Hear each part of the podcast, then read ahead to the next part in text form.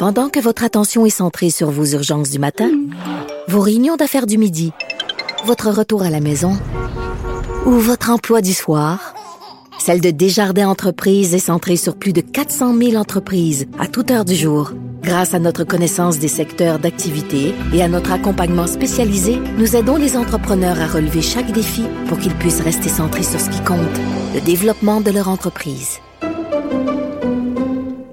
IGA est fier de présenter l'émission À vos affaires. Pour économiser sur votre panier d'épicerie, surveillez les offres et promotions de la circulaire disponible à IGA.net chaque semaine. IGA, vive la bouffe et les bonnes affaires. Point radio. La chronique argent. Une vision des finances pas comme les autres. Alors, nous sommes avec Yves Daou, directeur de la section argent du Journal de Montréal, Journal de Québec. Yves, la dernière fois qu'on s'est parlé, tu disais qu'à Olimel, la situation euh, se cochonnait. Hey, Richard, je veux juste te dire, cet été, là, et depuis le début de l'été, là, on n'a jamais parlé autant des conflits en agroalimentaire au Québec. C'est vrai. Rappelle-toi, on a parlé des poulets avec Excel d'or, ça a amené des, un million presque de poulets euh, tu sais, euh, euthanasiés. Euh, tu as eu la question de, maintenant de l'industrie euh, du porc. Je vais te parler tantôt de toute la question des travailleurs immigrants dans nos euh, sur le, le- dans le marché agricole au Québec. En fait, on a, j'ai l'impression que l'amour est plus dans le pré. tu as tout à fait raison. Mais c'est vrai que la question se pose. Hein. C'est pour ça que, entre autres, on voit de plus en plus Sylvain Charlebois, qui est un expert en agroalimentaire. Là, on commence à s'intéresser de plus en plus à ce, à ce secteur-là. Mais là, au moins, en tout cas, pour l'industrie du sport, là, on a l'impression que cette grève-là là, qui, qui a été déclenchée il y a quatre mois là, va prendre fin. Là, Là, euh, c'est, il y a eu une entente de principe qui est intervenue dimanche entre les deux parties, là, après euh, avoir vu notre ministre du Travail là, vraiment impliqué. Là. Euh, donc, euh, ils vont probablement voter mardi euh, sur cette entente de principe-là. On n'a pas été capable de voir c'était quoi l'entente de principe, mais on s'entend bien pour pour dire que la pression qui a été faite par Olimet de dire là, je vais supprimer un corps de travail qui va éliminer 500 emplois là, euh, ça a eu probablement un, un impact euh, majeur parce que 500 emplois là, c'est quand même euh, des emplois très bien rémunérés.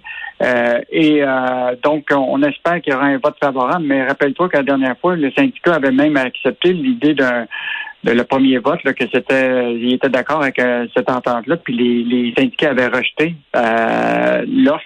Ils avaient voté à 57% la première fois. Fait que on- je pense qu'il faut être prudent, mais les- tout le monde avait l'air confiant que mardi, euh, ce conflit-là va être, euh, va être réglé définitivement. Bon, ben, c'est une bonne, euh, bonne nouvelle. Tu parlais justement à des travailleurs euh, immigrants euh, qui viennent nous aider là, sur nos fermes. Euh, là, il y a des désertions. Hey, écoute, c'est vraiment fascinant cette histoire-là de Olivier Bourque. Euh, D'abord, je juste te rappeler qu'on accueille à peu près 50 000 travailleurs immigrants dans, nos- dans le secteur agroalimentaire au Canada. On en a peut-être 14 000 à peu près euh, au Québec. euh, et euh, ce qui est fascinant, c'est que la grande majorité de ces gens-là euh, travaillent dans le secteur beaucoup de la- l'agriculture. Et, euh, et juste te dire que la moitié de ces travailleurs-là viennent du Mexique, puis on en a à peu près 20 qui viennent du Guatemala. OK. Et là, euh, ce qu'on apprend ce matin, c'est qu'il y a une hausse énorme de désertion parmi les employés de- du Guatemala. C'est-à-dire que les employeurs travaillent fort pour les faire venir, ils remplissent leurs papiers, tout ça. Et quand ils arrivent ici, ils font voler leurs travailleurs parce que, évidemment, il y a tellement de demandes. Et, euh, mais pas juste la demande dans ce secteur-là, il y a des dans le secteur euh, de, tu sais, de la conciergerie, dans toutes sortes de, de, de- de secteurs, parce qu'évidemment, ces gens-là, c'est un travail qui n'est pas facile, hein, travailler dans le domaine de, tu sais, euh, et c'est le cas de, par exemple, Chantal Morin, qui est une femme d'affaires de Saint-Côme, au nord de Joliette, là, qui, euh, dans le fond, se bat contre un, un ennemi visible. là. Chaque année, elle se fait voler tous ses, ses employés. Elle s'est fait voler 40 de ses travailleurs par des gens qui viennent le solliciter, qui les amènent à Montréal pour travailler dans d'autres secteurs en, en leur disant, en leur promettant des salaires plus onéreux. Wow, wow, wow. Écoute, là, ça n'a pas d'allure. Ça me semble que elle, elle se décarcasse pour les faire venir. Elle prend le temps de, de remplir des, des, des papiers. Euh, J'imagine elle se porte aussi garante de ces employés-là. Et les autres, il me Oui. semble, ils devraient avoir une obligation. C'est-à-dire que si on te fait venir, c'est pour travailler là. Puis c'est tout. Pas pour travailler ailleurs.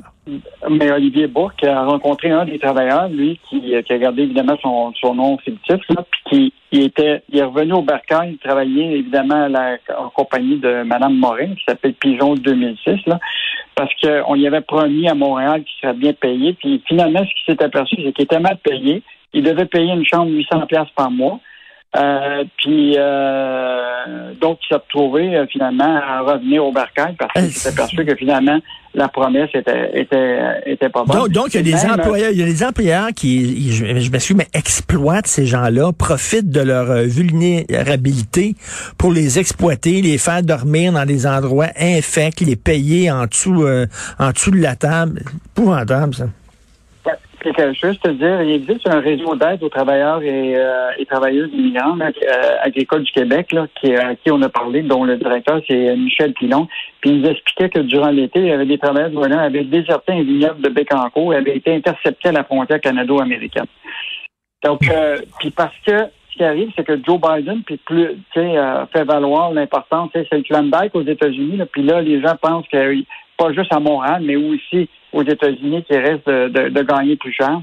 Donc, euh, c'est une espèce de, de, de, écoute, c'est vraiment le Far West là, dans ben oui, mais on devrait leur dire, on devrait leur dire, si tu travailles pas euh, pour l'entreprise qui te fait venir, si tu décides de quitter puis travailler pour un autre, tu es en situation d'illégalité parce qu'on te fait ah venir pour ça, pour cette entreprise-là, parce qu'il y avait besoin de toi. Et là, euh, la question, c'est que là, on a posé toutes sortes de questions aux autorités, là, autant euh, l'Agence des services frontaliers du Canada, à la GRC, etc. Euh, Puis là, c'est euh, ils sont muets sur tous ces, ces, dossiers-là actuellement. Et même la, la, la, la, la femme d'affaires, Chantal Morin, elle, s'est même engagée, elle, un détective pour voir où elle est ses travailleurs. Parce que là, quand elle dit ça n'a pas de bon sens, moi, je, peux, je vais perdre des contrats. Détective? Donc, c'est vraiment une, bonne histoire, vraiment le Far West euh, parmi les travailleurs euh, étrangers au Québec. Wow, c'est vraiment fou. Euh, une autre nouvelle, écoute sur le, pourboire. Le pourboire, tu sais que moi, je suis allé passer un mois en France cet été. Le pourboire est inclus. Quel bonheur. donc, là, il y a eu une chronique de Daniel Germain ce week-end en disant les avantages et les désavantages du pourboire inclus. Ouais, mais ça, ça revient à cette histoire-là. Je ne sais pas si tu as vu l'histoire, ça a fait le tour du Québec euh, d'une serveuse chez Max ben de Bécomo qui avait refusé de remettre le change à la femme qui voulait payer parce que son mari avait pas payé euh, de, de, de pourboire. Et donc, ça relance encore toute cette question-là. Est-ce qu'on devrait se débarrasser du fameux pourboire? Et, euh, et là, il y a vraiment un, débat parce qu'à chaque fois qu'on a voulu le faire, dans le fond, les clients ont, comme un peu euh, déserté parce qu'ils disaient, bon, ben, quand tu l'élimines, le restaurateur augmente ses prix. Euh, euh, parce qu'il un ça, tu comprends-tu, dans l'augmentation du salaire, parce que si les pourboires disparaissent, il faut quand même que ces employés-là soient compensés. Puis là, les clients disent, ben moi, j'aime bien l'idée d'être capable de, tu tu comprends-tu, de, de, dire, ben moi, je euh, récompense un, travailleur ou une travailleuse avec, avec le, le, pourboire. Mais là, écoute, c'est un, un enjeu encore, parce que là, les travailleurs et travailleuses, eux autres, présentement, ils se voient imposer déjà sur leur revenu euh, l'impôt. Hmm. Mais là, la question, c'est que s'il y a des gens qui ne typent pas, euh, ben, ils se retrouvent dans une situation où ils vont payer de l'impôt sur des, revenus qu'ils n'ont pas vraiment mis.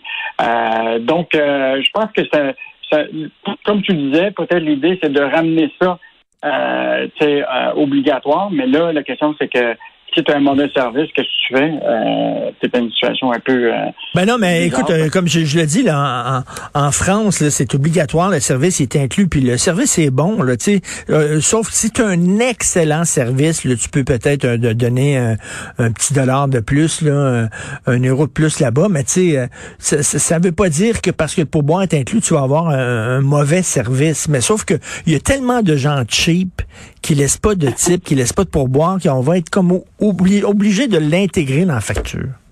Ben, comme Daniel Germain, il disait qu'il y a des employés euh, qui, euh, qui sont contents parce que tu as quand même des petits tipeurs qui, bon, c'est plate eux autres, mais il y en a des gros.